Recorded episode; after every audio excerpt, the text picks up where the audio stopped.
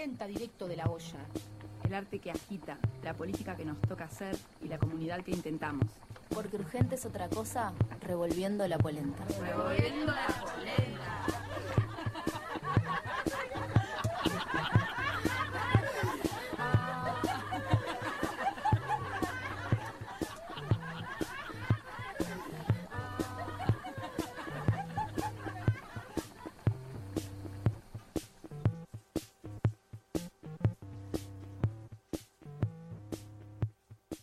No quiero ser la Virgen Barbie. Ya no quiero ser la patrona del racismo ni la protectora del capitalismo. No quiero ser la Virgen Barbie. No quiero enseñar a las niñas a odiar sus cuerpos morenos. No quiero ser el nido de prejuicios, insultos y complejos. No quiero ser la Virgen administradora y santificadora de privilegios. No quiero hacer milagrosos matrimonios ni encontrar príncipes azules tiranos, celosos y violentos para mujeres ilusionadas, ingenuas y equivocadas. No quiero ser perfecta ni virtuosa, no quiero ser modelo de belleza, no quiero mirar la vida desde arriba de un altar, no quiero juzgar a nadie, ni tampoco tener el derecho de perdonar. No quiero ser yo, quiero ser otra distinta, alegre, amiga, defectuosa, imperfecta, amante. Pisar con mis pies el piso, pasear por la ciudad, vagar por las calles, enamorarme, vagabundear. Olvidar mi concepción de virgen, olvidar mi condición de bella, de blanca, de virtuosa. Que Dios se quede huérfano, sin madre ni virgen, del el colectivo Mujeres Creando.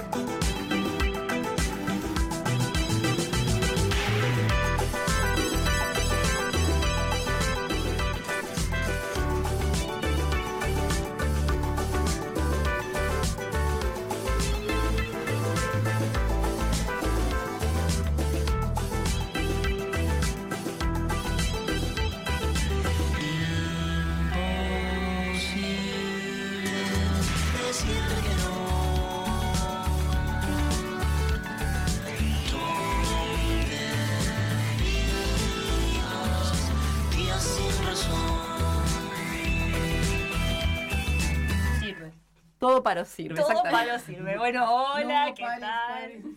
Buenas, buenas. Con estas palabras damos inicio. Bienvenides, bienvenidas, bienvenidos, como quieran decirles. Estamos en otro primer, primer, ¿Otro primer? pro- otro primer Oh, gran ya- programa Siempre claras nosotras, por suerte. de Revolviendo la Polenta, verano. Y en el 2021 nos iban a salvar de otro plato, ¿no? ¿Y no? ¿no? de un plato, digamos, con todos los restitos, tipo campamento. Sí. Con todos los restitos de la heladera. Ensalada de polenta. Sí. Nunca se entendió. Por eso, eso. mi- Estamos haciendo este plato. No, no, viene todo muy organizado para empezar. Tenemos un guion Este guion y. y, y- y y no mucho más. compartes. No compartes, compartes. Es un guion compartes. Bueno, ¿quiénes estamos acá? Digan hola. Ade, Karen. Pau, Eliana. Y yo que soy Debo y, y Clarita en los controles y en la preproducción y seguramente en tareas de postproducción, muchas polentas que ya conocen, como Andre, como Itzel, como Sofi, como Pocha y seguramente alguna más que no estoy nombrando como Mai, que es otra nueva incorporación. Tenemos nuevas Ay, nuevas polentas. Tenemos varias polentas nuevas, una semi nueva que la Eli que ya estaba curtida, curtidaza. en el fin del Hay que, año pasado. después hay que ver cuándo se termina el, el periodo de semi periodo y ya nueva. quedaría como ya no nueva y ya En realidad solo por el tema te encajé. Yo no, no hubiera resaltado el carácter de, de nueva si no fuera porque estaba hablando de las nuevas. Bueno, ahí va, símil, es- lo mío es muy símil todo también. Símil todo, de hecho, en el avatar después ¿Qué es eso del avatar? Ah. Ay, cosas de avatar. esos explotó términos, todo. esos términos cool que Sí, suena mi. No sé si soy yo que es mi voz Es contundente. por el avatar. Yo creo que fueron los avatar que se manifestaron. Bueno, eso. Mucha energía también. Estamos arrancando con mucha energía y explota todo, se transmite todo, la corriente, todo. Corriente eléctrica. Eh, eso, por ejemplo, van a pasar cosas como Avatar. ¿Qué es eso? No se sabe, nosotras no sabemos, pero así todo lo hicimos. Pero bueno, ahora estamos presentando las nuevas incorporaciones, las nuevas polentas. Y acá tenemos a Pau, suma. Y dale, Pau, decilo todo ya. Ay, no, te, no te nada, guardes qué nada. emoción. Qué emoción, tanto tiempo esperando. Esto para que sepan que el sueño acá. se puede hacer realidad. Una Sí, escucha que quería total. hacer polenta, quería hacer. Sí, lo tenés que con mucha fuerza. Así Lo deseó, lo deseó. Me y encanta, se le la dio una historia de-. Una historia de, de superación personal. Es buenísimo. Después de llenar Sí. formulario, mandar Ahora estoy acá. carta, Sí. mensaje de texto, llamada, le dijimos, bueno, Pau. A mostrarnos Ay, todas sí. sus fichas de militante. El currículum. El Bueno. mostrarnos el currículum De pero la ANI dijimos. viene en breve. El tatuaje también de las Sí. polentas con el Y logo, después, todo. ¿qué tipo de práctica corporal? Si iniciación, twerk, ¿no? o qué. Iniciación, que bueno. Pero sí, contentas de que se sumen más polentas. Y tenemos también a May, que ya la, la habíamos mencionado, que, que también estaba ya en la Radio Pedal, ¿no? En Cultura Peleira el Le- año pasado. la hemos sustraído. Ha sido Eh, Vamos eh, de a poquito sustrayendo. Claro, Tenemos a Sofi de Cultura Peleira Como y que ahora raptamos gente, ¿no? Y Sí. yo, yo era columnista en realidad. ¡Opa! O sea, toda que- Cultura Pereira estaba trabajando para Revolviendo la Polenta absorbido. 2021. Sí, por Revolviendo la Polenta. Así que Bueno. está. Y tenemos a María también, que se sumó. Ay, por suerte, porque Clarita, santita de Dios, esta chiquilina los controles siempre. Nosotras viendo, ay, no, sí, que vamos a rotar, que una semana cada una y Clarita, forever. Pero Forever en los controles ahorita. Eh, No, eso, vamos bueno, a intentar ser más polentas también la- operando, porque es un trabajo muy sacrificado y que nunca se tiene en cuenta, chiquilina, porque pareciera que prendes un botón y que la radio anda. Y Pero- sumamente necesario, porque sin la operación No saldríamos radio. al aire, no hay radio. Es toda una novedad. Para la gente que no sabe cómo funciona la radio, funciona así. Eh, Operás y salís al aire. ¿Está? Ya termino el curso, nos vamos, chau. Diploma. Diploma de operador radial. Yo dije que iba a empezar ¿A qué? al curso. Ya lo terminaste porque terminó este curso. No, porque claro, sepan Nunca que, sepan que Radio Pedal es un colectivo artístico y de formación y educación y de militancia y produce los propios cursos que queremos tomar. Han habido cursos de operadora, operador, operador, pero justo yo estaba lavando la ropa y haciendo cosas. Pero bueno, por suerte se incorpora María. ¿Y mm, qué más? ¿Qué otras novedades? Vamos a volver con el mismo día y horario. A la gente que ya había agendado todo y no quería cambiar su rutina y lo único que le importaba en la semana es escuchar Revolviendo la Polenta. Claro. Una buena noticia. Que es este mismo horario a partir de marzo. Sí. Vamos a estar todos los jueves de 19.30 a 21 horas Sí. por radiopedal.uy. Y después, en un tiempo prudente, de, mm, algún- siempre queremos que sea una semana dos, intentamos, pulsamos. Este, se sube el podcast del programa que queda también en radiopedal.uy en programación Revolviendo la Polenta. Donde pueden escuchar también los programas de los pasados tres años Ay, de. Revolviendo la Polenta. Estamos empezando el cuarto año. ¿eh? Sí. Que, no, que no son viejos, porque en realidad como que Son muy actuales. siempre se mantienen los, Siempre- las temáticas. Siempre contemporáneos. Siempre Siempre- contemporánea, siempre nunca Atemporales. También.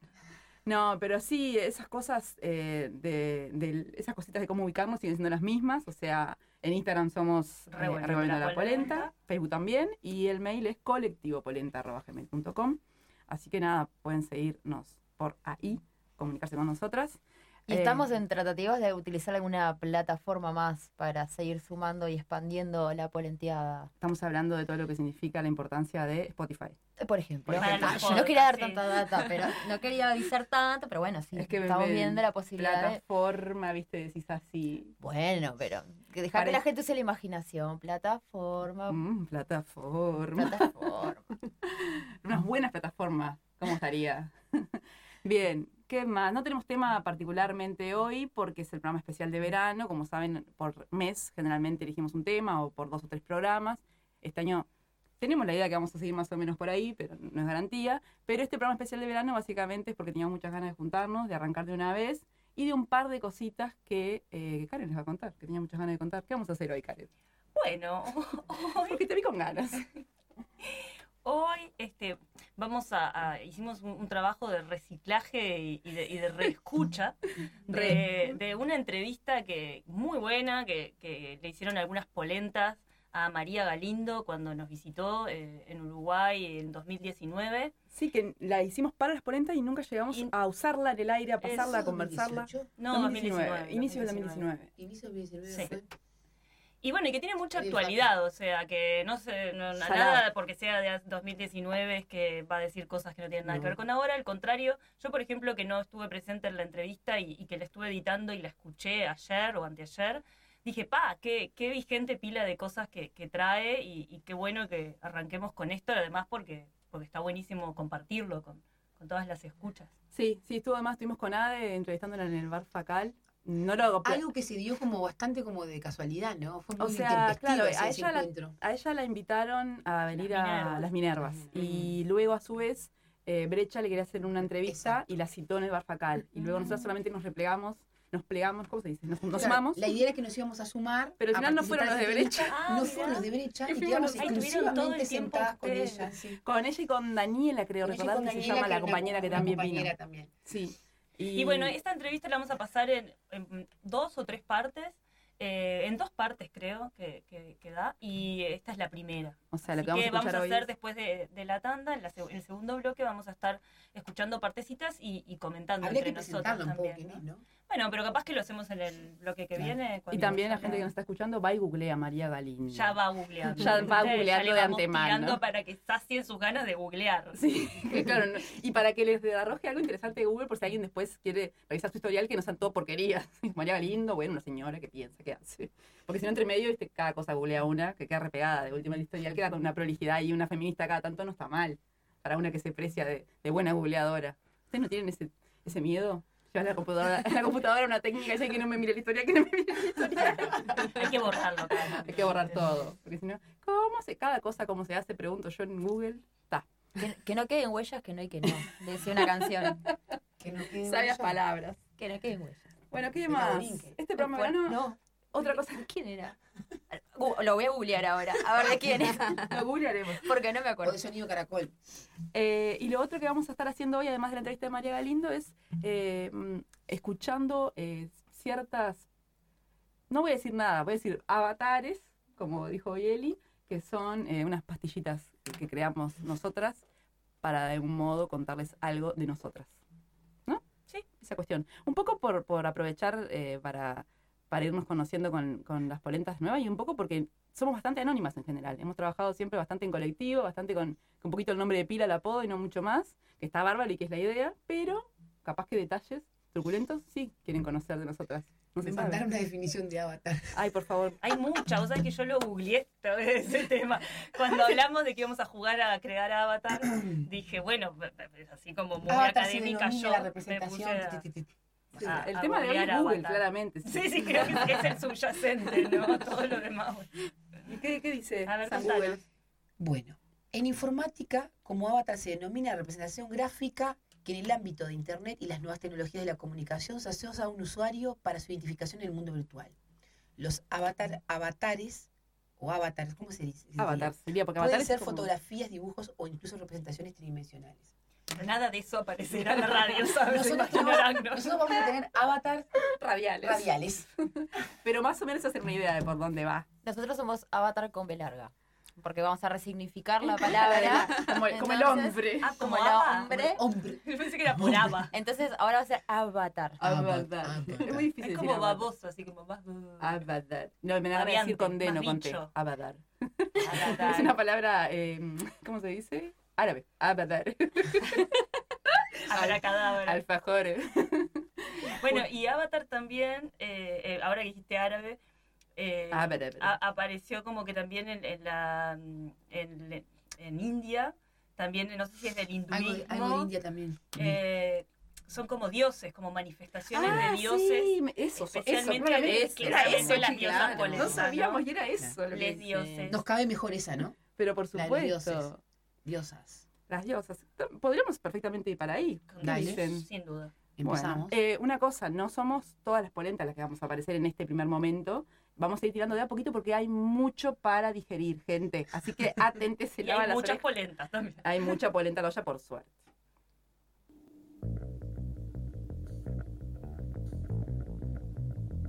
Eli, Eliana, madre artesana, docente, símil percusionista, fanática de la música, el fútbol y nacional, feminista, soñadora incansable y porfiada en busca de la revolución.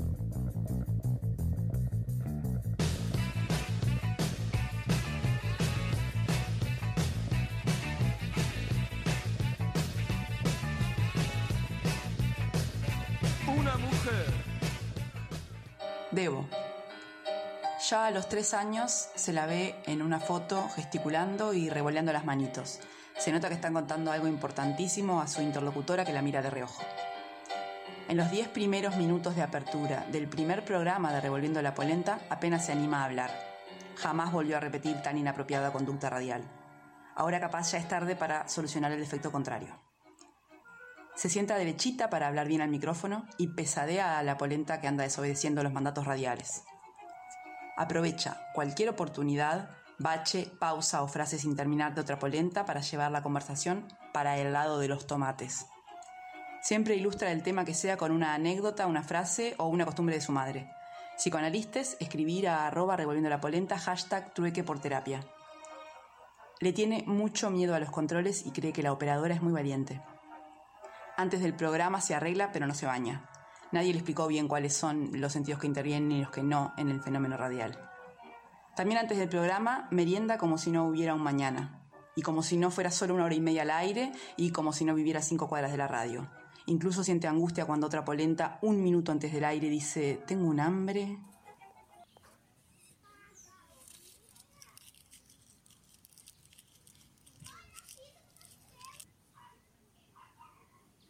Cade la interbalnearia. Género. Andrógina hermafrodita. Nacida en la montaña invertida. Vive en un monte oceánico. Signo zodiacal. Géminis con bipolaridad Escorpio-Sagitario. Elemento aire. Colores naranja y violeta. Características. Agitadora en espacios reducidos. Actividades. Moverse por el placer de moverse. Mirar las plantas y a sus perros. Leer de manera intermitente. Tomar baños de pantalla. Dar vuelta a las cosas. Oficio. Hace trabajos con sensaciones y conceptos. Maquina con faina casero, té de manzanilla, colectivas autoficcionadas, pisos de madera flotante, pantalones que bailan, caminatas a la deriva. Vehículo. Cumulus humilis. Nube nave que indica buen tiempo. Potencias. Transformación. Hasta ahora se ha transformado en planta y en piedra. Biofilia.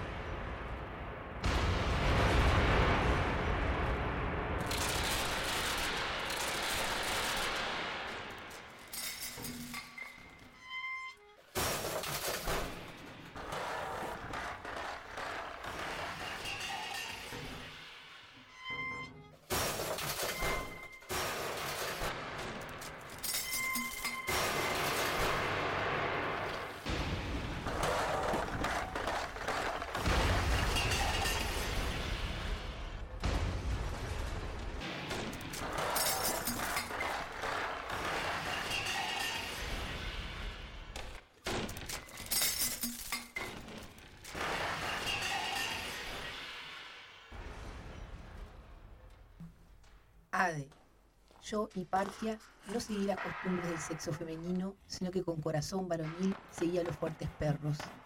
No me gustó el mandato, el manto sujeto con la fíbula, ni el pie calzado, y mi cinta se olvidó del perfume. Voy descalza con un bastón, un vestido me cubre los miembros, y tengo la dura tierra en vez de un lecho. Soy dueña de mi vida para saber tanto y más que las meneadas para cazar.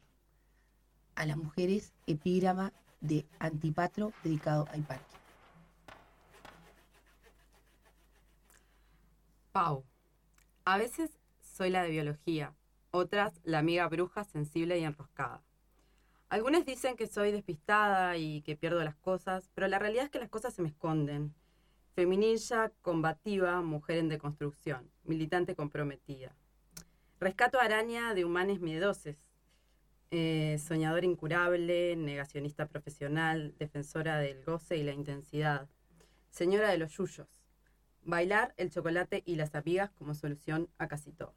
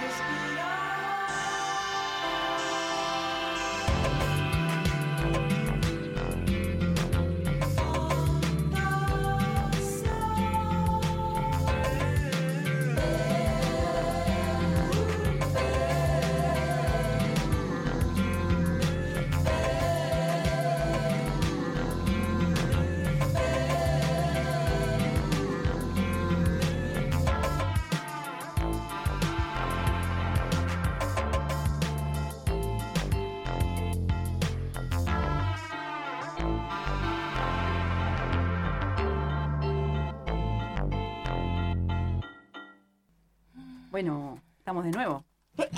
¡Salud, querida! Es el aire. ¿El aire acondicionado o el aire radial? ¿Apagamos el aire acondicionado? Bueno, estamos en el aire. Acondicionado Hola de radial. nuevo. Hola otra vez. Eh, bueno, no hace falta más explicaciones. Eso escucharon, son parte de los avatar. ¿Qué vamos a hacer ahora? Bueno, ahora vamos a escuchar la primera parte de la entrevista a María Galindo realizada en 2019, marzo de 2019, en el Bar Facal, Gran bar de Montevideo. Un bar de Montevideo, ubicado en la ciudad de Montevideo, Que donde además- estamos ahora. Adelina y yo, Débora, hicimos una preacción polenta, antes que existieran las polentas, Eh. en esa misma esquina del Bafacal, en la Fuente de los Candados, el 14 de Y febrero ese, del y 2018. ese material está para. Y para ese material Ay, también, por favor, cuenten qué también hicieron. está. Eh, nos enganchamos con el tema del amor, me acuerdo. Sí, el, el Día de los Enamorados, ahí la Fuente de los Candados es como una- un, un lugar de actividad. Para ¿vieron? quienes nos escuchan por el mundo, el Fuente- Bafacal, que es una esquina de que Montevideo. ambas detestamos, ¿no? Entonces están los floristas, no sé cuánto. ¿Y qué hicimos? Nos apostamos ahí a entrevistar gente. ¿te Ah, eh, Porque estaba todo el mundo llegando, yendo al aéreo o a poner los candados, porque ahí donde la gente pone los candados elaboramos, una- elaboramos unas preguntas y fuimos a preguntar. Y grabábamos. Ah, o sea, y grabamos. Y grabamos. Todo eso está grabado. Bueno, Ese material- ese material podría este, Ese material, compartirse, ¿no? Perfectamente. Eh, Pero bueno, es el mismo bar en el que terminamos entrevistando a, a María Galindo, que eh, nada, antes de escuchar la entrevista, yo pensé que tenía acá en, la, en el libro, tiene un libro que se llama Despatriarcar y, y se definía por ahí un poco, pero en mi edición papel, pero en el, en el drive que tengo acá no, así que no sé si tenemos algo más para decir. ¿Es boliviana? Bueno, es una ¿Feminista? feminista, activista, militante contracultural, le diría Bastante yo. Yo diría contracultural. como, como bien Y contracultural. colega radial, tiene un proyecto colectivo que se llama Radio Deseo y que está muy buena, también invitamos a escuchar. Este, pero para conocerla un poco más podemos escuchar también qué, dice ella. La- las, no, no vamos a escuchar eh, la entrevista entera, sino eh, selecciones.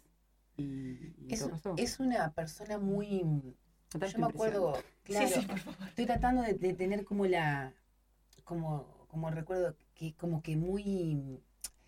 Que, in- em, Interpela. claro, te interpela, ¿no? Tanto en su discurso, llamaba mucho la atención en ese pero bar. también en su apariencia. Sí, sí, sí. ¿no? sí, su sí. apariencia es una persona que se impone, decir, no pasa desapercibida por nada. Es decir, tenía unos anillos, me acuerdo, Sí, que no. había uno que eran como unos picos del oro. O sea, en todos los ¿Te dedos tenía anillos y eran todos grandes y todo el tiempo hacía ruidos con las Y, to- y pulseras. tenía ruidos con las, hacer ruidos con las pulseras, entonces bueno, me y rapada. pelo medio rapado, y es los como, ojos es como una cosa pintados. punk, es como, sí, Pan glamoroso, ¿no? Muy hermosa y muy llamativa. muy llamativo.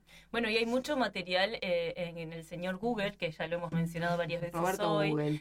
Este, sí, el Robert, ahí pueden buscar eh, también de Mujeres Creando, que es el colectivo del que va a estar hablando, Sí. y que tienes una página también eh, con muchas acciones, eh, que, que también eh, está bueno porque están registradas con fotos, con textos, así que bueno, les invitamos también a, a investigarlo Y un y poquito. Y además haciendo el ejercicio este de los prejuicios, hablando de, de- recién de la, la descripción que le hicimos de ella, a vos te dicen, ah, no, una militante boliviana, y vos te podés El imaginar, aguayo. ¿verdad? claro. ¿Quién puede venir? Y la ves venir a ellos y decís, ¿y esta dónde salió? Sí, Este, es más, eh, ¿no? Vos pensás más en una punk de los 80, que, que está buenísimo, sí, para romper también Los toda la cuestión. Y en particular, más allá de su figura medio en pública y de que es feminista, nos interesaba eh, como parte del colectivo Mujeres Creando, ¿no? Que era también algo que sentimos y todavía sentimos que, que hay una, un- una, una cierta coincidencia entre objetivos o deseos o, o- o circunstancias de las polentas. Y algo que más me, me como que me, me, me perturbó, pero me perturbó en un buen sentido, porque últimamente a veces uno está cansado un poco. ¿Te acuerdas que yo pile a veces te digo que estoy cansada de la marcha? ¿Viste? Uno está cansado de ir la garita. la marcha, marcha, marcha, marcha, que hacen acciones. Acciones. Entonces como que me trajo, la- me trajo el recuerdo tipo de las acciones directas, así, bueno, pasa algo, se elabora esto, pintada no sé dónde, ¿entendés? Y como que son acciones, ¿no? Pero acciones mías como, no te digo que sean de, viol- de- de violencia, pero sí, Y si se hace bien, está bien. mete- claro, me- pero meterle cuerpo a la, a la cosa y, Y creatividad. y creatividad y hacer, acciones que son como medidas relámpago. Es decir, que no, Bueno, están, no están tan pensadas. Y si son pensadas, pero que incluso ella me acuerdo que en, el- en el- en la entrevista decía que este, como también tienen sus riesgos, es decir, no todas están obligadas. Es, es como las que en el momento eh, articulan y salen y se va. Bueno, dejemos de spoilear la entrevista y vayamos a Ah, escucharla bueno. que dice. La creatividad es un un instrumento de lucha y el cambio social es un hecho creativo. Es decir, eh, para nosotras la creatividad es, eh, digamos, prácticamente la fuente que utilizamos para plantear nuestra lucha. ¿Cómo explicarte? Es decir, es que la creatividad interviene absolutamente en todo. El tipo de organización que hemos construido, el tipo de relación con la sociedad, el tipo de construcción de lenguajes de lucha, el tipo de relación entre trabajo manual, trabajo intelectual y trabajo creativo. Porque nosotras integramos estas tres formas de trabajo en una. ¿Sí? Porque esta división entre el trabajo manual, trabajo intelectual y trabajo creativo es una división patriarcal capitalista que coloca los diferentes trabajos eh, como separados uno del otro y además en una relación jerárquica. Más vale el trabajo intelectual que el trabajo manual. Más vale el trabajo manual de los hombres que el trabajo manual de las mujeres. Más vale el trabajo, o sea, el trabajo creativo no vale nada. Yo te diría que Mujeres Creando no es un grupo. Mujeres Creando es una referencia de rebeldía en toda la sociedad boliviana. una referencia de locura, una, la construcción de un espejo donde las mujeres se puedan mirar desde su ángulo de mayor dignidad, desde su ángulo de mayor libertad. Nosotras no somos un grupo de arte callejero. O sea, nosotras no trabajamos con la categoría arte, nosotras trabajamos con la categoría creatividad. No es que nos dedicamos a hacer acciones en la calle, las acciones en la calle son parte de un gran trabajo político que hacemos en diferentes escalas. No trabajamos con la categoría arte porque la categoría arte pertenece a la institución arte. Pertenece a un conjunto de códigos, a la institución historia del arte. Pertenece a la institución yo soy artista, tú no eres artista. Pertenece a la institución de una suerte de expropiación de la creatividad y del poder creativo en el artista. Y todas estas categorías nos sirven para nuestro trabajo. Y luego no son categorías transformadoras, porque cuando tú envuelves una acción política en el celofán del arte, le das una permisividad, una permisión que desactiva su potencia política. Y a nosotras eso no nos interesa. Por ponerte un ejemplo de una cosa pequeñita que hicimos Daniela, yo y dos más. Evo Morales estrenó un nuevo palacio de gobierno en un país donde, donde te sientas en el piso en los hospitales después de haber hecho cola desde las 5 de la mañana, donde ninguna oficina pública te da servicio de baño, puedes estar toda la mañana esperando un puto sello, pero no hay un baño donde puedas entrar, ni una silla donde te puedas sentar. Y en ese país, Evo Morales, para expresar no su poder, sino su virilidad, estrena un palacio destruyendo parte del casco histórico de la ciudad, de no sé cuántos pisos, con ventanas de espejo, que parece una boat de Texas. Cuando estás ahí adentro ya ni escuchas que protesten. Entonces nosotras decidimos hacer el estreno feminista del Palacio de Gobierno. Y tienes que pensar que es un edificio gubernamental en medio de calles sumamente estrechas, rodeado de seguridad. Eso le llamamos nosotras acción relámpago. Ahorita te voy a mostrar. ¿Y qué fue lo que hicieron? Cuatro Cuatro. Mujeres llenamos unos baldes con tinta de sangre. Nos juntamos de manera súper, hiper eh, silenciosa muy cerca del palacio y con una fiereza propia eh, de un acto profundamente histérico, el momento menos pensado, de forma simultánea, nos hacía de las paredes laterales, que es una de las más, eh, digamos, donde hay más área de pared. Y ahí estampillamos la, la tinta. Sabíamos que era una acción, no nos interesa el heroísmo, pero sí era una acción tipo kamikaze. Porque llegas a hacerla, pero no te salgas. El policía a mí me decía, esto es atentado terrorista contra el presidente, y yo le decía, esto no es atentado terrorista, etcétera. Dijimos, nos van a meter el cargo de sedición y a la mierda. Tal fue la legitimidad social, porque fotos empezaron a bombardearse por internet, por todo lado. Tal fue la legitimidad social que alcanzó nuestra, nuestra acción en, un, en 10, 15 minutos, y cuando llegamos a la comisaría, toda la prensa, toda, eso era como una conferencia de prensa presidencial, toda la prensa Bueno, yo quiero decir que la amo a esta mujer. La- la- me acabo de enamorar de esta mujer.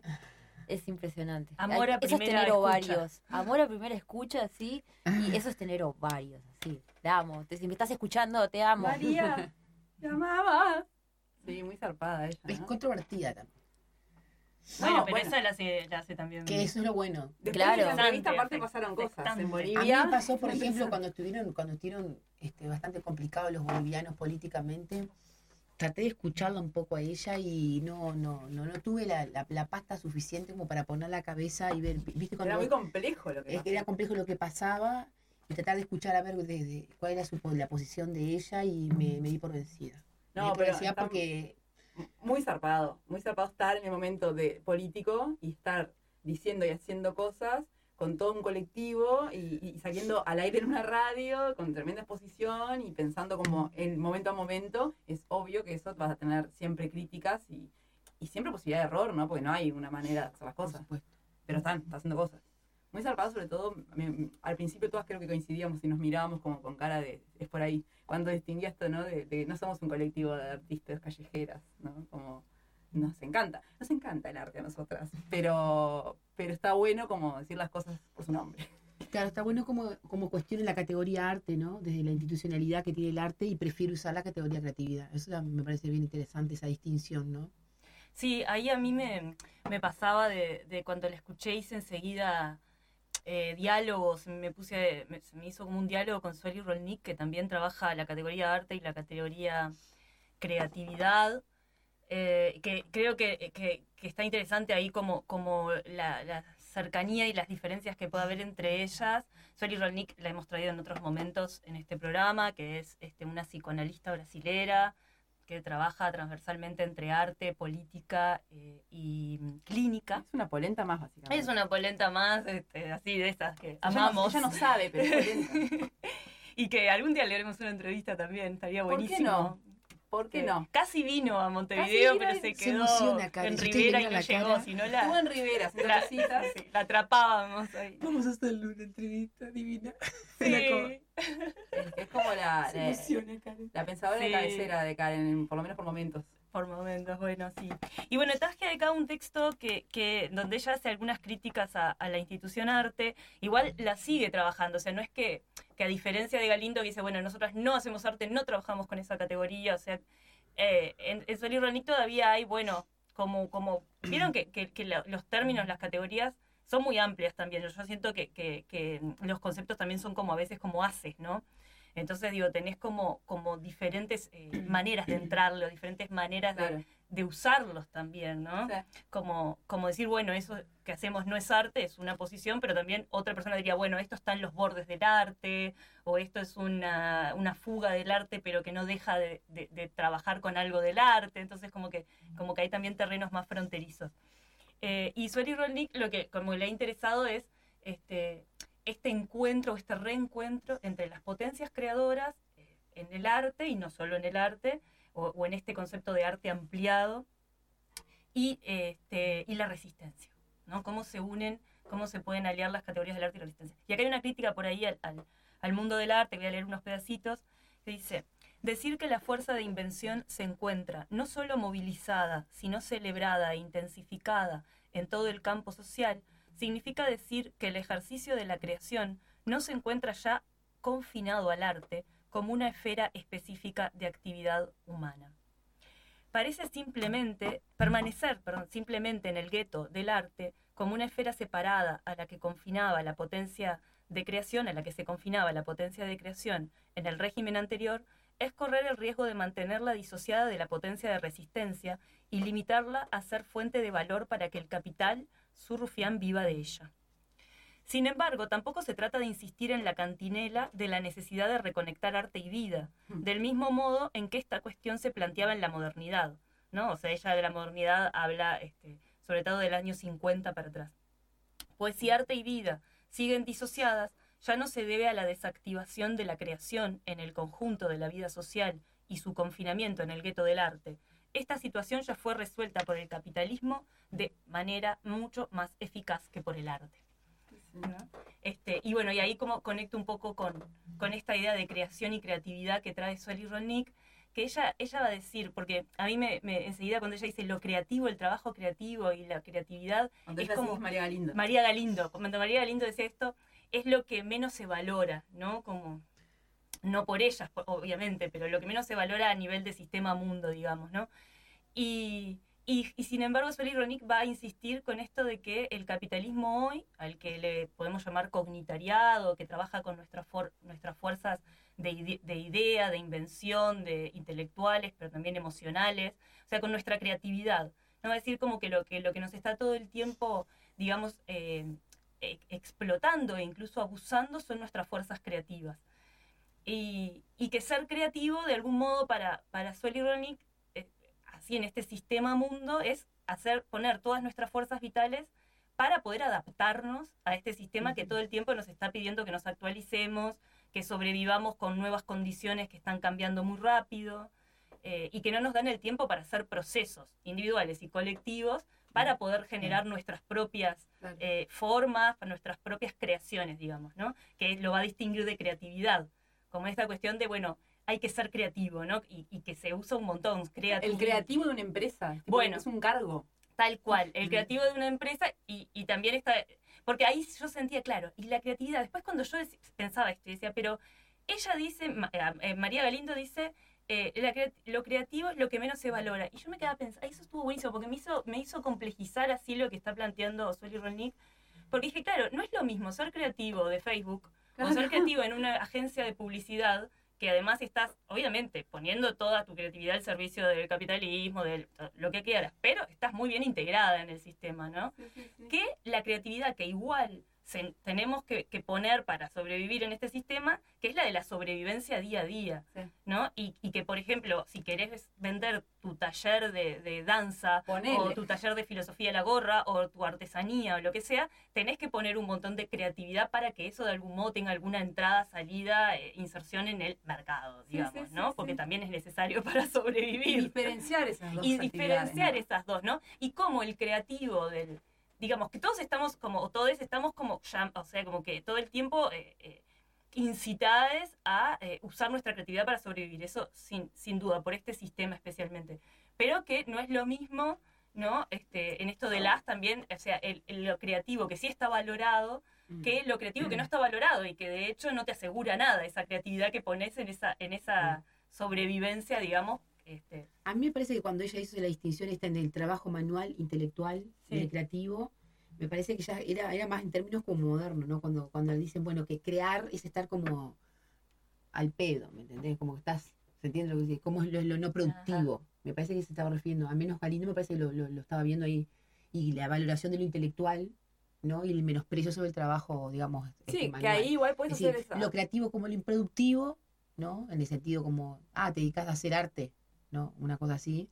Y después lo intelectual como el valor y la mano de obra. Sí, que creo que no es contradictorio con lo que estaba diciendo Karen, ¿no? Es como también. No, pero ahí No, la- pero- ella pero- lo plantearía como un sistema anterior, como el régimen Claro. anterior, el moderno, Porque ¿no? al El revés, que- porque que hoy si vos usas la palabra creativo hoy- como el creativo de la empresa, en realidad hoy te están reclamando que seas creativo. por lo sí, tanto, sí. lo creativo es productivo.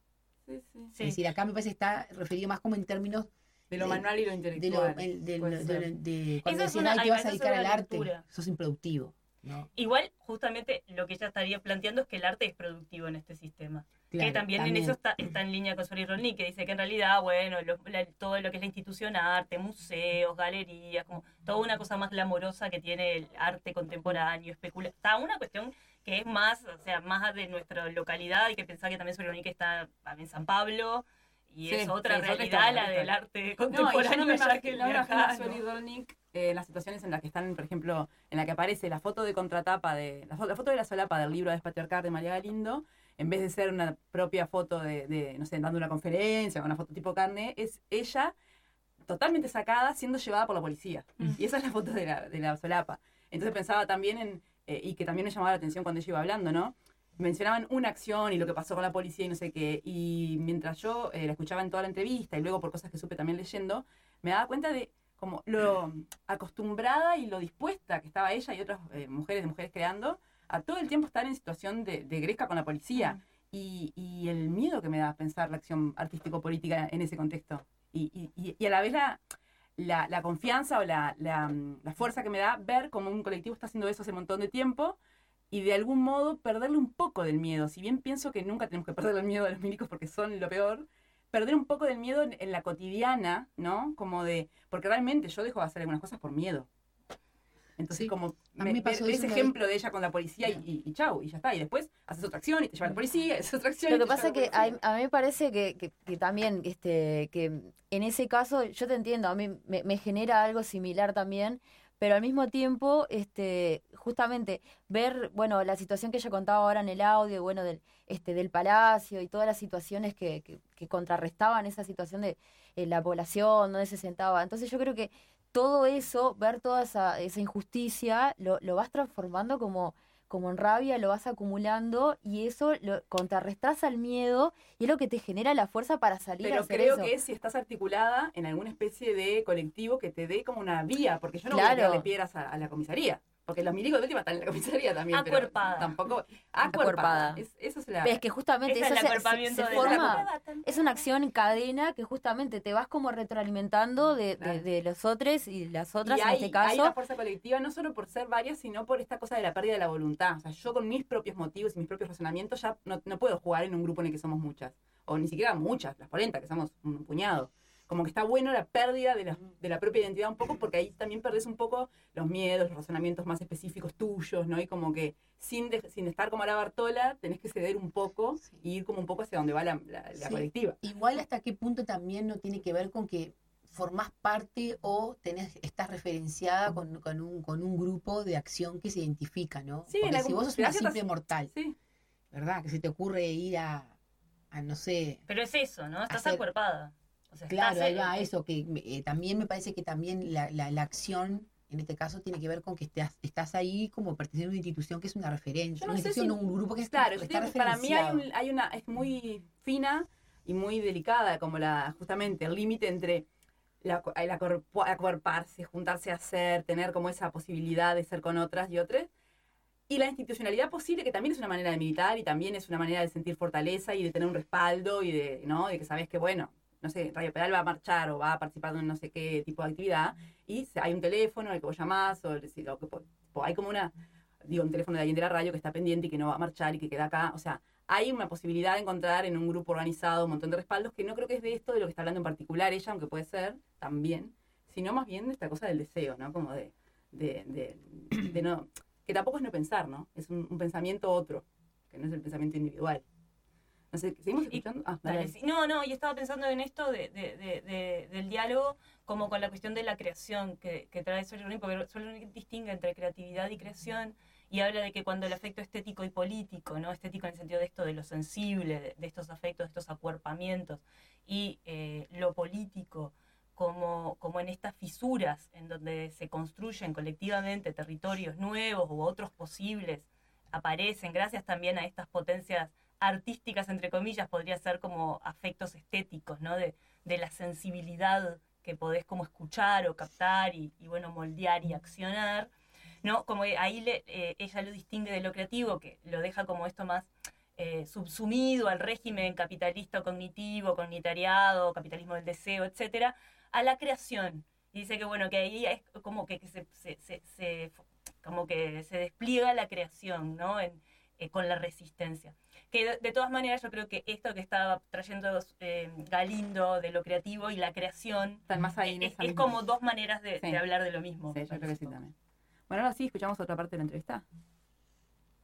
que los lenguajes de lucha, los lenguajes de lucha, que son una suerte de guiones teatrales, están agotados. Están agotados, sí, ya vacíos. Están rutinarizados, ya son previsibles. No mueven, no conmueven, no generan debate. Eh, no pasa nada. O las marchas son Y acompañadas desca- por policías. claro, des- descargas, o sea, una cantidad de energía como movimiento en el despliegue de un acto rutinario o en el despliegue de un acto que no comunica o en el despliegue de un acto que no, que, eh, que se deja encorsetar. Entonces, nosotras, o sea, el mundo del arte ha cogido nuestro, nuestro trabajo muchas veces en grandes museos porque nosotras hemos, es- estamos en lo que se llama producción de lenguajes. Nosotras producimos nuevos lenguajes de lucha, al punto que, por ejemplo, Nosotras hemos ido aportando lenguajes de lucha conjunto al movimiento social boliviano, ya no digo al, al movimiento social latinoamericano. Hacemos una conciencia muy, muy profunda de el carácter estético de nuestro trabajo. Que cuando digo estético no digo bonito, sino digo la forma es el contenido y el contenido es la forma. Por lo tanto, la forma no es una casualidad, no es una... O sea, no estoy hablando... Pero estoy hablando de una acción que te toma 10 minutos, que la haces cuatro y no cuatro mil. Y que sabe recoger la sensibilidad, el lugar preciso. Ese es parte de nuestro trabajo. En América Latina en general, en nuestra Cono Sur, vienen de la tradición obrera, de la tradición de la lucha obrera, de la lucha sindical, que primero es una lucha masiva, segundo es una lucha masculina, masculinizada, porque si hubieron mujeres siempre en formato masculino fueron las, las formas de expresión. Y entonces, y además es una lucha que si, si la jalas de los 60, de los 70, de los 80, son 40 años en los cuales se han vaciado completamente y que solamente tienen, eh, pueden jugar un papel histórico en la medida en la que se conviertan en una revuelta popular y no estés hablando de 4.000 personas, sino de 50.000, de medio millón. Yo te cuento lo que hemos hecho el 8 de marzo del año pasado y lo que hemos hecho el 8 de marzo del anteaño pasado. Cuéntanos. El 8 de marzo del año pasado hemos, en un hotel, el más lujoso de la ciudad de La Paz, el más lujoso, que además se llama Casa Grande, y Casa Grande quiere decir la casa del amo, en las, en las haciendas de esclavos, la Casa Grande era la casa del amo. Este hotel se llama Casa Grande porque es el hotel de la oligarquía de nuestra ciudad. Entonces, en ese hotel, ONU Mujeres decide hacer, para el 8 de marzo, decide hacer un desayuno trabajo con el cuerpo diplomático, el alcalde de la ciudad, toda la cooperación internacional sobre el feminicidio en Bolivia. Por supuesto que nosotras no estábamos invitadas y además era un desayuno que, el desayuno solamente, bueno, debería haberse llamado comilona trabajo, no desayuno trabajo, o sea, un banquete carísimo para hablar de algo tan trágico como son los feminicidios, donde además lo que más falta es dinero para las autopsias, para las pericias, para los procesos. Es obsceno. Entonces nosotras decidimos ocupar, tomar ese desayuno, o sea, tomar el, el. Y fue interesante porque nos metimos unita, unita, unita, unita.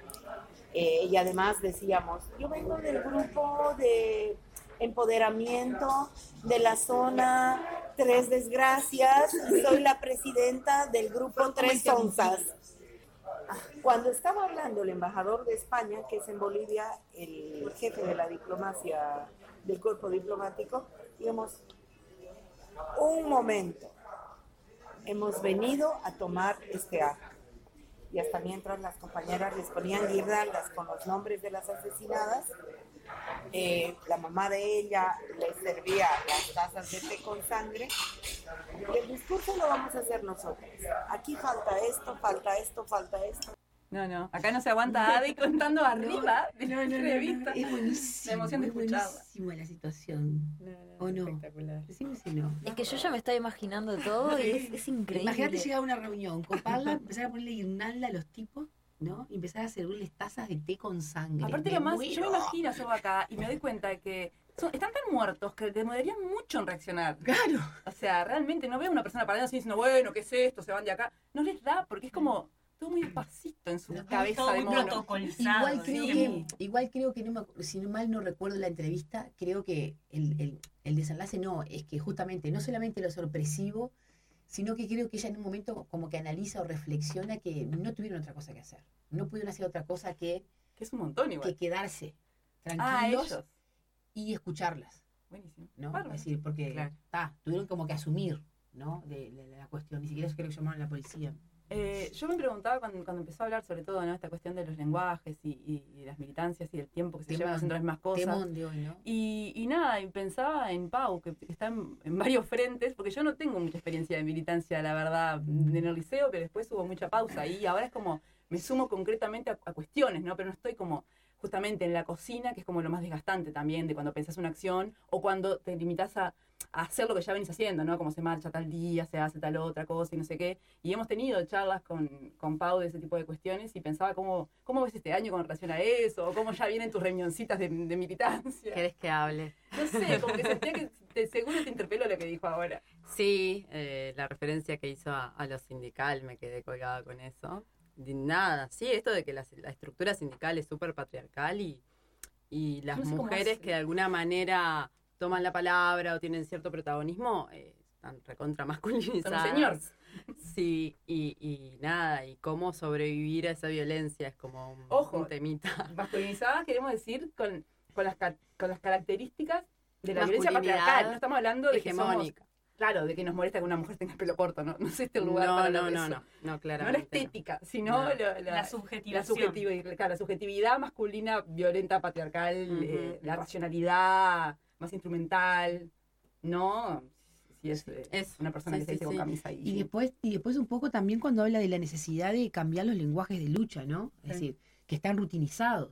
Exacto. Por eso cuando yo hablaba, no, la marcha, bueno, y marchamos, ¿no? Y después el acto y la declaración, ¿no? Y, y después la, la lectura cuando uno ve la lectura de la Esas cosas proclama, que siguen teniendo potencia o que- volantes, yo qué sé. o las pintadas, que yo no estoy diciendo que no, es decir, que claramente como pila de acciones sindicales hoy, bueno, pasa con los paros, es decir, cómo todo hoy, cómo todos esos, esos, lenguajes de, de- de lucha están también en, cuen- en cuestión, en cuanto se están perimidos y la necesidad capaz de crear otros nuevos, ¿no? complementarios incluso, porque O no complementarios, porque tampoco eh, decir dejar de hacer ciertas cosas, ¿no? También porque, porque hay, eh, así Pero como viste que igual decimos, ¿no? Dejar de hacer, capaz que sí, que hay que borrar. Claro, sí, no sé, pienso que pueden pasar todas las cosas a la vez. Eso. Porque- No vamos a todas para el mismo lado. O sea que la cuestión es como cuando te planteas qué hacer. O sea, como poder pensar en estos nuevos lenguajes o encontrar de meterte en las fisuras un poco de lo que se eso. puede hacer y no decir, bueno, vamos a marchar o vamos a hacer una sentada o vamos a hacer una pintada, como si fueran las únicas opciones de, de lucha que hay, ¿no? Y Porque somos muchas y, y, y muchos y muchas, y la verdad es que realmente para cada cosa que nos moviliza podríamos llevar a cabo varias acciones diferentes, con, con varios tipos de personas interesadas en asistir diferentes, y que interpelen a, a autoridades o a personas comunes o a instituciones, porque también es eso, no es solo lo que haces, sino para quién lo haces. Sí, el efecto que genera El efecto también, El ¿no? efecto Porque- que genera y, y a quién consideras interlocutor, porque ese tipo de lenguajes que están caducos según el, el análisis de Garindo son eh, lenguajes que también se dedican a, inter- a- hablar con el opresor pero- y a hablar con el Estado y a, y a- a toda la cuestión más jurídica de, bueno, el femicidio tal, eh, tiene que ver con, bueno, qué tipo de cosas, que tampoco las deja de lado Galindo cuando dice, bueno, están gastando plata en este desayuno, pero esa plata se necesitan para otras cuestiones. No estamos hablando de dejar de hacer Sí. pericias o dejar de buscar maneras de, que tengan que ver con la justicia institucional pero, pero eso, no solamente las formas, sino como, o como parte de las formas, a, a- a- a quién te dirigís. Por ahí, en esta cuestión más micropolítica, más de, de, de la cuestión de, eh, también cotidiana, es por ahí te dirigís a otras personas que, que, que considerás que, que, que harían fuerza en la misma lucha, que pueden ser interpeladas por las mismas cuestiones y que no, que no se dan cuenta o no quieren o no vaya a saber qué. ¿no? Interpelarlos entre nosotras también, no solamente interpelar a la institución que te debe esta cosa de los derechos, ¿no? De- de- son mis derechos a, y como bueno, Ay, me trae ahora algo que voy a spoilear una parte de la segunda parte de la entrevista, que es de los deseos, no más derechos, o sea, no, no tanto el lenguaje de los derechos, sino el lenguaje de los deseos que trae ella. Y, y estaba pensando en todo esto también es, ¿qué acción te genera deseo? O Mm. sea, también ¿De qué te eso, ¿no? ganas? ¿De qué te dan ganas de hacer? Porque, Sí, porque sí. realmente si vos decís, bueno, a ver, en vez de pensar eh, qué funciona o qué, o qué se está haciendo o qué es- hacemos normalmente, es qué tenemos ganas de hacer y, Sí. y, y por ahí empiezan a, a- a- a aparecer otras Bueno, posibilidades. ahora con- cuando yo decía que, que- que no milito orgánicamente con, con ningún grupo más que esta especie de militancia mm, eh, no militante de las polenta, eh, sí estoy, participo de colectivos que voy esporádicamente, incluso el colectivo en su totalidad de Radio Pedal, yo participo eh, así, como, como parte de las polenta, pero también a título personal, de modos que son así esporádicos, ¿no? De un punto. O, o con- intentando conectar con lo que con mi deseo también. Claro. Pero bueno, en los espacios en los que estoy, que es acá en la radio, que es en el Mercado Popular de Subsistencia, eh, y me estoy olvidando de uno más, pero bueno, en secundaria o en formación docente, el tema de la LUC, ¿no? Y entonces vamos a leer la ley y vamos a conversar de lo que nos parecen los artículos y vamos a ir a juntar firmas. Y es como que cuando empezamos a organizar ese tipo de acciones, a mí se me apaga todo. Y, y entiendo la urgencia y, y entiendo la... Que es el mecanismo que está, que está ¿Qué es el mecanismo y todo? Pero la porque verdad las firmas que- hay que juntarlas. y que de última, eh, lo único que haría, por ahí hace falta esa creatividad en el sentido de, ok, vayamos a juntar las firmas y mientras algún grupo eh, se encarga de eso concretamente, algunas otras eh, hacemos una cosa al mismo tiempo, ¿no? Ahí cerca, llamamos la atención de la gente, no sé, algo. Como, como que a veces, nada, nos quedamos también atadas, pero creo que es porque es parte de la racionalidad estratégica de, esta, eh, de la modernidad, ¿no? Atadas a, bueno, la manera más rápida y eficaz de hacer esta cosa que es que la gente firme. Bueno, Sí, pero te perdés un poco de cuál es el contexto posible para que eso de, de repente Sí. O a suceda. los, lenguajes de, o a los lenguajes de lucha que tenemos rutinizados, que es poner la mesita, la bandera. Es que es un lenguaje de lucha también, la mesita, la bandera. ¿No? Sí, sí, un, me- un buen megáfono con, con suerte. Y a veces poner música que es muy polémico, porque la música tanto puede atraer como puede espantar. Bueno, a mí por, con esto que, que vos estás diciendo, justamente a mí una de las cosas que me este, que, que me movilizó pila con esto de que estábamos hablando también en el audio anterior de la creatividad, es justamente eso, que este tipo de acciones como la que vos decís ahora de la mesita y que como, ta, como, que, como ir a lo clásico, o como estábamos hablando ahora también de, de ir a las marchas, este, que no sean acciones eh, que como no me gusta la palabra censura, pero que, que, este, que, que no censuren, sí, o que no adormezcan, mejor dicho, no censuren, pero que no adormezcan justamente esto que vos decías, de salir y, y, y tal, y si vamos a juntar firmas, bueno, justamente que haya un grupo que tenga la capacidad creativa de salir a, a juntar firmas, pero de otra forma, o sea, llamar la atención y que una cosa decante en la otra. Claro. Pero... Como fíjate y baila del Partido Comunista, que unos bailes que... Bueno, ahí me, me Pero me, me resulta súper importante esto y este tipo de acciones este, para eso. O sea, yo, yo no, no considero que una cosa tenga que anular la otra, claro. sino que una cosa desprende, co- como que se ramifica y de una acción que pueda ser clásica, como repito, las marchas, juntas de firmas, lo que sea, eh, que se, se vaya ramificando y que justamente estas nuevas generaciones con nuevas herramientas este, O viejas generaciones también, che. Sí, pero me refiero eh, a, a sí. generaciones de, de- porque la creatividad también viene relacionada o vinculada mucho también a, a bueno, a la gente joven, al ímpetu, a la, Eso es la un prejuicio igual. Instalado, pero es un prejuicio. Es un estereotipo. Bueno, e, es un estereotipo, puede ser, pero digo, en realidad me refiero como, Sí, como la algo que ya no estés totalmente sedimentada en las eso cosas. mismo, a- algo, algo como Claro. más fresco y algo justamente que empiece como a, a romper esquemas y bueno, que una cosa se vaya entrelazando con la otra.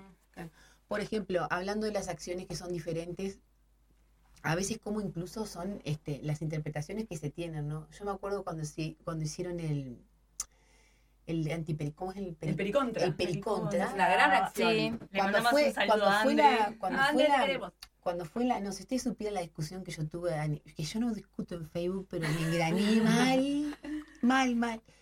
Porque vos sabés que además que una persona de izquierda, de izquierda, ¿entendés? Dijera que había unas desubicadas bailando. En y el medio de la toda esa menor- actividad, y no, claro. y no tenía A la mí no me menor- extraña que una persona de y no tenía la menor idea, no tenía la menor idea de lo que estaba pasando, ¿entendés? Porque en realidad ella recibió todo lo que recibe por las redes, ¿no? Sí, que la gente feliz al lado de la marcha de los lo que, era un, lo que era un pericontra, ¿me entendés? Entonces yo le expliqué de qué se trataba el pericontra. No, no, no, pero no sabes lo que estuve discutiendo con esa mujer. ¿Me entendés? Pero ¿por qué? Por, La por qué? Facebook. por esta cuestión de los lenguajes de lucha. ¿me entendés? Contale, tipa contale las escuchas un poquito qué es el pericontra, ya que lo trajiste, que algunas no, no Ah, saben. el pericontra fue cuando fue la asunción de, de- de nuestro querido presidente.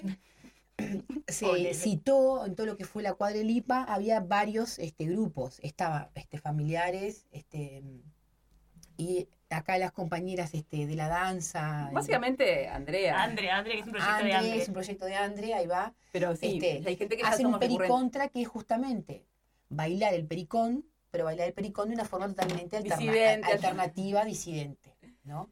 Entonces bailaban con, con pañuelos, imagínate, de colores, de, de- de- ¿me entendés? De, Cualquiera de los pañuelos también que El tenemos. pañuelo la- la verde, reforma, el, el, el de de la la ley trans, el arco iris. ¿me entendés? Bueno, y después haces, también sabe haces, este, ¿cómo es? Se Las hace- relaciones, las relaciones son de un de más de taller. Claro, porque Bueno, vos imaginate si tendrán... Para pero si terminar tendrán- de, de explicar, No. para a ver qué creo que Lo que quería decir es de que, eh, para hacer un poco más de la idea, ¿no? Como que hay un momento de, de- de cierta especie de taller o entrenamiento en el que si vos no sabes bailar el pericón, antes te explica las formas del pericón, pero también está la posibilidad de que bailes el pericón de otra manera, pero te da como una- un mínimo taller, al mismo tiempo hay músicos que están ahí y se intenta que desde antes del día que se hace el pericontra, que se hace eventualmente en las fechas que, nos, que consideremos colectivamente, Patrias, como eh, también es una crítica a lo se, patriótico. re- se- se tratan de redactar relaciones que no sean las tradicionales, sino... ¿Saben cuáles las, las relaciones son? de- de- Me voy a explicar. Las relaciones son estas, yo no los explicar bien porque obviamente nos encantaría que estuviera Andrea aquí, pero bueno, como estos como, como Ayer pasé trovadores. por tu casa y ese na, na, na, na, na, na, y siempre son del, del gaucho Ayer la pasé china, por tu casa china. y me crucé con un oligarca, decía. Claro, Claro, ese ¿no? tipo de relaciones. Ese tipo de relaciones. Entonces, ¿qué pasa? Qué interesante esto de los lenguajes de lucha, las cosas que tenemos rutinizadas, que después incluso leí un artículo en el diario que hablaba de todo lo que había sido un movimiento, es decir, que había, había, ahí había algo nuevo que nadie pudo ver, ¿no? En esa cuadra. gente vio. No, porque era, eran dos cuadras. Nadie pudo ver, al menos por ejemplo, en los medios de comunicación. En los medios de comunicación decían que la que estaba comandando todo lo que pasaba ahí, ¿quién era? Irma Leites, por él, Lo ¿entendés? que pasaba en esa cuadra del Lo que pasaba en esa cuadra del IPA Claro, era claro, que la que comandaba. Eso es tener buscan- Hasta los que y lo comunican, encuentran. ¿entendés? Saben quiénes son los malos de un lado. lo-. Lo- eh, nadie pudo ver algo nuevo que estaba pasando ahí. Sí, yo sí. pensaba eso, ¿no? No, no digo nadie, pero al menos el, el artículo que yo leí no pudo. Bueno, vamos a la última parte de la entrevista. Somos un despliegue 365 días al año, ¿sí? Nosotras no somos un feminismo de reuniones una vez cada 15 días, de 7 a 9 y luego la farra. No somos eso. Nosotras somos un feminismo de una cotidianidad. Gestionamos una casa, esa casa se abre de lunes a viernes de 9 de la mañana a 11 de la noche. Es una cafetería, es un alojamiento, es una radio, es una, tenemos una radio que emite 7 días a la semana, 12 horas diarias. Radio Deseo. Entonces, nosotras somos, hemos montado un, vivir dentro, desde y a partir de esto, muy cotidiano. Cualquier compañera que quiere participar es bienvenida bajo unos, unas condiciones de reciprocidad con el movimiento, de cero racismo, eh, respeto al aborto, respeto a las mujeres en prostitución, eh, cero clasismo, ¿no? Y además integrar trabajo manual, trabajo intelectual y trabajo creativo. Entonces no vale que alguien diga, yo estoy dispuesta a ir a la acción, pero no voy a lavar las tazas, ¿no? O sea, lavar las tazas, ir a la acción, resulta ser equivalente para nosotras. Entonces, el proceso de toma de decisiones es un proceso que se desencadena desde los hechos sociales, desde un- la indignación de una compañera, desde la iniciativa de otra. Yo tengo mucha experiencia en esto, yo trabajo mucho en esto, yo he elaborado muchos guiones de muchas acciones, pero también hay otras compañeras que van diciendo, haremos esto, ¿por qué no? No es algo tan pesado, no es algo tan, bueno, tan solemne como, bueno, hoy vamos a tomar, sino que como estamos cotidianamente haciendo cosas, pues cotidianamente, por ejemplo, nosotras tenemos un servicio de justicia muy lindo que va más allá de lo jurídico policiaco. Entonces, con ese servicio de justicia, nosotras muchas veces recuperamos niños o niñas para sus madres, recuperamos cosas, entramos a casas, vaciamos casas, o sea, a ver, hacemos casi siempre, o sea, una vez, dos veces a la semana estamos haciendo esas cosas. Entonces tenemos mucha práctica de desobediencia. Desobediencia. Mucha práctica de desobediencia. Y hay veces que, por ejemplo, en el caso de la acción en el Palacio de Gobierno, éramos como 20 reunidas. y Yo dije, oigan, es voluntario. ¿Quién quiere, quién no quiere? Nos anotamos cuatro. Era lo más práctico, porque si, si se hubieran anotado 20, de pronto es muy llamativo. Pero nadie más quería, ¿no? Porque había mucho miedo. Las cuatro que no- nos anotamos dijimos, es que sabemos lo que estamos haciendo y, ojo, cargamos con las consecuencias, porque no siempre te va a salir bonito. Podía haber pasado muchas cosas. No siempre te va a salir bonito, es buena también, porque a veces, aparte del miedo, otra cosa que te limita pila para hacer es como, ¿y qué pasa si no? Y no nos van a dar, vos, nadie va a venir, ¿qué si, si nos agarran? No sé, todas las cosas que se te ocurren cuando pensás en una acción directa.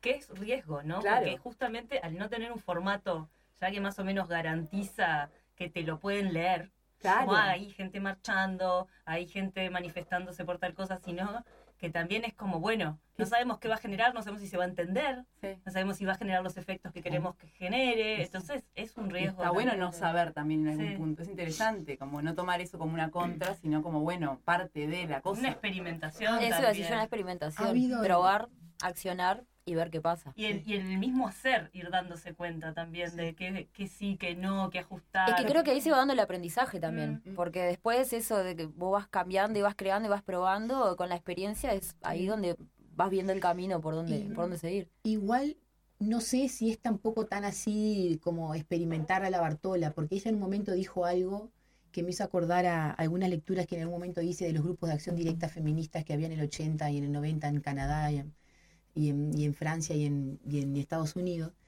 que en realidad justamente como son acciones que no son masivas, ¿no? Que, que es al revés. En parte hay como, no es que pensarla, hay que ver el momento, el lugar y qué. Como que hay una cosa ahí que es muy, ella lo dice en un momento, ¿no? Escoger muy bien, Sí, sí, es que la no es que sea acción- la Bartola, Mm. claro. pero ¿se sí entiende?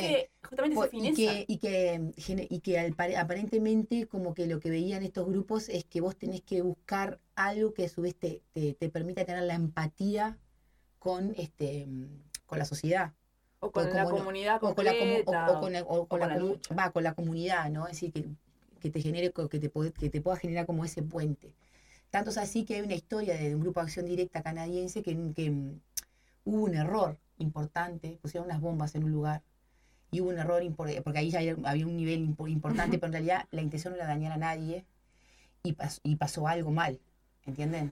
Pasó algo mal y, y vivieron este, dos guardias de un lugar que fueron dañados. Ponele, ¿me Y bueno, y Ese- tipo de cosas puede no salirte bonito. O Sí, sea, es que es eso, no salirte bonito. puede- A mí lo que también me da la impresión es que, que me pasa cuando estoy en actividades mucho más eh, menos comprometidas, pero por lejos, pero sí por ahí, que son de escucha creativa, y que me, que me, me doy cuenta que lucho contra mi misma eh, pasividad, o sea, me molesta mucho tener que estar todo el tiempo ajustando y tener que estar todo el tiempo escuchando. Me doy cuenta que eso me cuesta. Como que decime lo que tengo que hacer y yo voy y lo hago. O mismo, déjame elegir, pero lo pienso, lo planifico y voy y lo hago. Como me, me siento que está de- que es parte de que por lo menos en mi práctica es una dificultad a vencer. Esa necesidad para montones de, de cosas de, de estar a la escucha real de lo que va pasando, ¿no? Y como, bueno, bueno, yo vine a hacer esto y yo no me muevo acá, porque no sé. No, bueno, capaz que tienes que moverte porque, como esta cosa de realmente ser autónomas en, en la medida de, que formás parte de una cosa que, te trasciende o que, o que se mueve bien con vos, pero a la vez también hay una cuota de,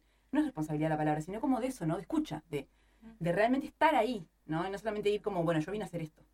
Porque, y, ta, y eso ya me, me doy cuenta que por lo menos en mí, que tiene la dificultad de que de antemano me, me provoca como cansancio, un poco de ansiedad, un poco de estrés y un poco de, fa, todo el tiempo estar ajustando. No, y que muchas de las acciones que ellas hicieron, o sea, hubo mucha gente que se manifestó en contra. Sí, sí, Como diciendo, claro. bueno, están faltando el respeto al Palacio de Gobierno, o están Claro. faltando el respeto, porque, bueno, sociedades conservadoras, que las hay por todos lados, la nuestra también lo es, como, por ejemplo, acá cuando se hicieron, eh, cuando se tiraban pintura a la iglesia, no sé, en las marchas feministas, y, y bueno, ta, y también ahí como diciendo, ay, ¿cómo están, por qué están ofendiendo, por qué tienen que meterse con los edificios públicos Sí, o con sí, los ay, sí, edificios de la iglesia, o qué tiene que ver, cuando, eh, y era tirar unas, unas pinturas, o sea, sí, sí. y entonces hay como una cuestión muy fuerte del símbolo, de, la autoridad y de la obediencia, como que eso lo representa y que no puedes hacer ni una, correrte un poquito, que ya está provocando a una buena parte de la sociedad. Y creo que eso también es parte de, porque no, para mí es como, hay una empatía, pero también hay una provocación, No, claro. porque eso es lo que estás buscando, como que algo te perturbe o que algo te, te moleste y, y- y- y que eso desencadene también este tipo de reflexiones, como bueno, ¿por qué te molesta tanto, no? Sí. ¿Por qué te molesta tanto una pintura en un lugar? ¿no? Y desarmar esa, esa cosa que parece tan de sentido común y tan eh, como un, un presupuesto básico de la convivencia democrática, que también lo es porque la convivencia democrática, democrática es una buena mierda también, de el diálogo, ¿no? Pero ¿por qué tienen que hacer no sé qué? Hay que, el diálogo, chiquilinas, pero la argumentación, pero las formas, pero los modos. Como si fueras tipo, la- lo peor de todo del mundo que se te puede ocurrir es no hablar, porque ya sabemos a la que, en la que te metes, te metes a hablar. Porque no habla cualquiera, porque no habla de cualquier manera, porque no habla con, no, es, no es escuchado por. O sea, porque es una porquería, es una trampa el diálogo. Entonces, realmente si sabes que el diálogo es una trampa, tiene sentido hacer otras cosas, incluso además contrarias o no, pero digo, no dejar de, porque es una herramienta más como el arte, pero, pero nada, esa misma indignación que viene, ¿no? De, de lo que conmueve y de lo que molesta, es viene acompañada muchas veces de, pero si se puede hablar, Sí, presenten una carta. Y otra cosa que también me quedé pensando como, si bien estuvimos como criticando los formatos tradicionales de lucha, las marchas y todo eso, también creo que hay que hacer una distinción entre si es una marcha feminista, por ejemplo, eh, qué pasa con miles y miles de mujeres y identidades no hegemónicas, digamos, como tomando el espacio público, Sí, marchando, parando. Sí. O sea, porque no es lo mismo un paro del PIT-CNT que un paro del 8M. Totalmente. Porque no es el mismo sujeto político, si se un- quiere. Y que es un poco de Y la... que genera efecto y genera perturbación, porque un paro del PIT-CNT, bueno, está ya otra vez la huelga, el paro. Pero mujeres parando, ¿Qué es ¿por qué solo mujeres? ¿Y por qué los varones no pueden parar? Y enseguida tienen que los varones también. Claro. Como por varones, quiero mujeres están haciendo cosas solas por su eso, cuenta. ¿no? Como, y ahí hay un montón de, de- de- ahí como está, como que como que no, como que creo que se desplaza un poquito, ¿no? Y que genera un poquito de perturbación y todavía hay cosas para meter el dedo en la llaga, en- incluso en formatos tradicionales, Sí, por lo sí, menos sí, para todo lo que es. Y, y creo que, que, que- son todos los, los grupos minoritarios, entre comillas, no son minoritarios en, en cantidad, sino en, digamos, reconocimiento social o bueno, como... como No, claro, y pensaba también lo último, eh, de, mm, del potencial que tienen los corrimientos, ¿no? Esta cosa de que trabaja Pila Butler con el tema de lo performático, ¿no? De hacer de por ahí las mismas cosas, pero de otra manera, o por otros Claro, actores, o por corridas otros un actores poquito. y ya, sin- y ya ya es tiene otros cosa. efectos, otros sentidos. Entonces está, Sí. también pensar que la creatividad puede tener que ver, o la creación, con hacer lo mismo distinto. Eso mismo, ¿cómo puede ser una marcha o esos formatos tradicionales como cambiarlos desde adentro también, ¿no? Como usarlos para hacerlos un poco diferentes y que también... Bueno, lo- una- ya no más, bueno, el sujeto mismo ahí, o sea, la, la- si las personas son otras o... o, o la ropa, o la ausencia de ropa, Sí, ¿no? tal Porque cual. mujeres tal sin remera, ah, no, ya es otra cosa. ¿Cómo puede ser? O la marcha de las La mar- putas, ¿no? Sí. Como está, como una marcha de putas, o sea, ¿cómo puede ser eso un acto político? Y todo lo que generó también en su momento cuando Sí. empezó a... Total. A, a mí me quedan una serie de, de preguntas, este, y bueno, y, y en base, ay, perdón, eh, en base a todo esto que, que estábamos, este, como concluyendo en realidad ya, sobre todo por el tiempo que tenemos, pero me, me quedan como una serie de preguntas y una de ellas es, este, recordando, bueno, las anécdotas que, va, anécdotas, las acciones, mejor dicho, este, que contaba María ahora en los audios, ¿qué tanto podemos hacer acá? ¿Qué tan bueno estaría hacer ese tipo de acciones acá? ¿Quiénes estaríamos dispuestos a hacer ese tipo de acciones? ¿Y qué efectos pueden llevar? Este, porque eh, Ya volvemos- tenemos un proyecto para todo este año. tenemos un proyecto para Tenemos un 8M que se viene, chiquinas, así También. Pero porque en realidad este volvemos a que todo esto que ella comentaba es en el contexto de bueno de este en, el- en Bolivia todas esas acciones que ella comentaba. Y bueno lo, lo pensé como a traspolar hacia, hacia acá y, y me pregunto eso no y, y les pregunto a, a- a ustedes eh, qué tanto podríamos hacer acá cómo estaría hacerlo Es- creo que esa sería la pregunta final. Cómo estaría hacer todo eso acá y más. ¿Y, y qué significa repensar eso para no, porque no es replicar lo mismo, es hacer algo que tenga sentido? Bueno, Exacto. esperamos sus respuestas en el mail hacer un revolviendo la polenta llama en Instagram acciones. y en Acciones Facebook. para el 8 de, el 8 de Acciones Todas en sus general. ideas creativas Puede y ser una nueva- acuerpamientos posibles para 8M Acciones y para- Como un buzón de sugerencias. Son colectivas. acciones sugeridas. Anti-look y otras tantas Escuchen, estamos ya corriendo el tiempo. ¿Vamos a escuchar algo de lo que divulga la vulva? Vamos ahí. La vulga divulva. Actividades y acciones que nos conmueven y nos convocan. Trama y rebelión feminista contra la precarización y el control de la vida. Este 8M del 2021 es ineludible encontrarnos para alzar nuestras voces y desplegar nuestro entramado vital, haciendo visible desde la potencia y la movilización feminista nuestra forma de sostener la vida, porque urgente es cuidarnos y reconocernos en la lucha. Somos diversidad de puntos que se tejen desde nuestras abuelas hasta nuestras nietas, uniendo los hilos que dan vida a nuestra trama desde asambleas, ollas populares, casas, plazas, calles y barrios, que se densifica y crece en el encuentro con la otra y el despliegue de nuestras potencias creativas. Esta, nuestra trama feminista, nos hermana y nos sostiene para enfrentar la opresión en los momentos históricos más inciertos con la dignidad como camino. Continuamos en huelga feminista para decirnos que cuando nos mandan a nuestras casas, las violencias y opresiones se intensifican sobre nuestros cuerpos. Las tareas se triplican, sobreexplotando nuestra capacidad de cuidado, exponiéndonos a la profundización de la violencia machista, patriarcal, la crisis social y económica que eslabonan nuestras condiciones de existencia plena y coartan nuestros deseos de goce y vida digna. Coordinadora de Feminismos.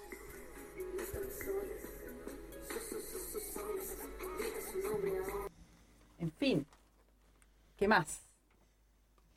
Se viene. Tenemos novedades, más novedades. Arrancamos con novedades y terminamos con novedades. Para empezar a entrenar la cuerpa para la acción, tenemos una propuesta, Previa. invitación, eh, súplica, todo, Ah. exhortación. Eh, las polentas estamos pensando eh, en qué cosas podemos hacer para encontrarnos con nuestra comunidad, para encontrarnos entre nosotras, para pasarla bien, para divertirnos y no dejar de pelear bastante y de romper bastante. Entonces, em, el 6 de marzo, que es sábado, como previa al 8M, sea lo que sea que usted vaya a hacer, señora, señor, señores, Y previa al 7M y también. previo al 7M también, que es otra fecha importante, eh, el colectivo Polenta le invita a participar de prácticas Polentas. previa al Paro, Paro. 8M. Exactamente.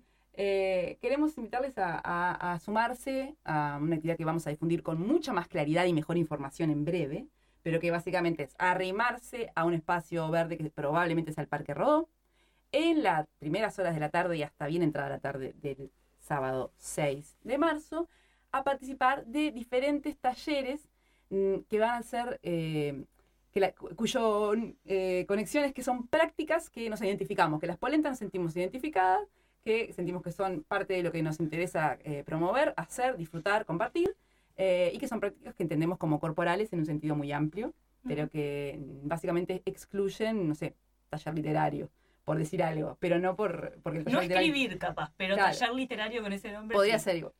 Eh, la cuestión es que si usted quiere, por ejemplo, hacer un taller de autodefensa o alguna práctica corporal que podría ser del mundo de la danza, por ejemplo, el tango, por ejemplo, el contact y afines, eh, estén atentos porque vamos a estar eh, sacando la data exacta. Van a hacer varias actividades en simultáneo y también... eh, O una sucesiva a la otra.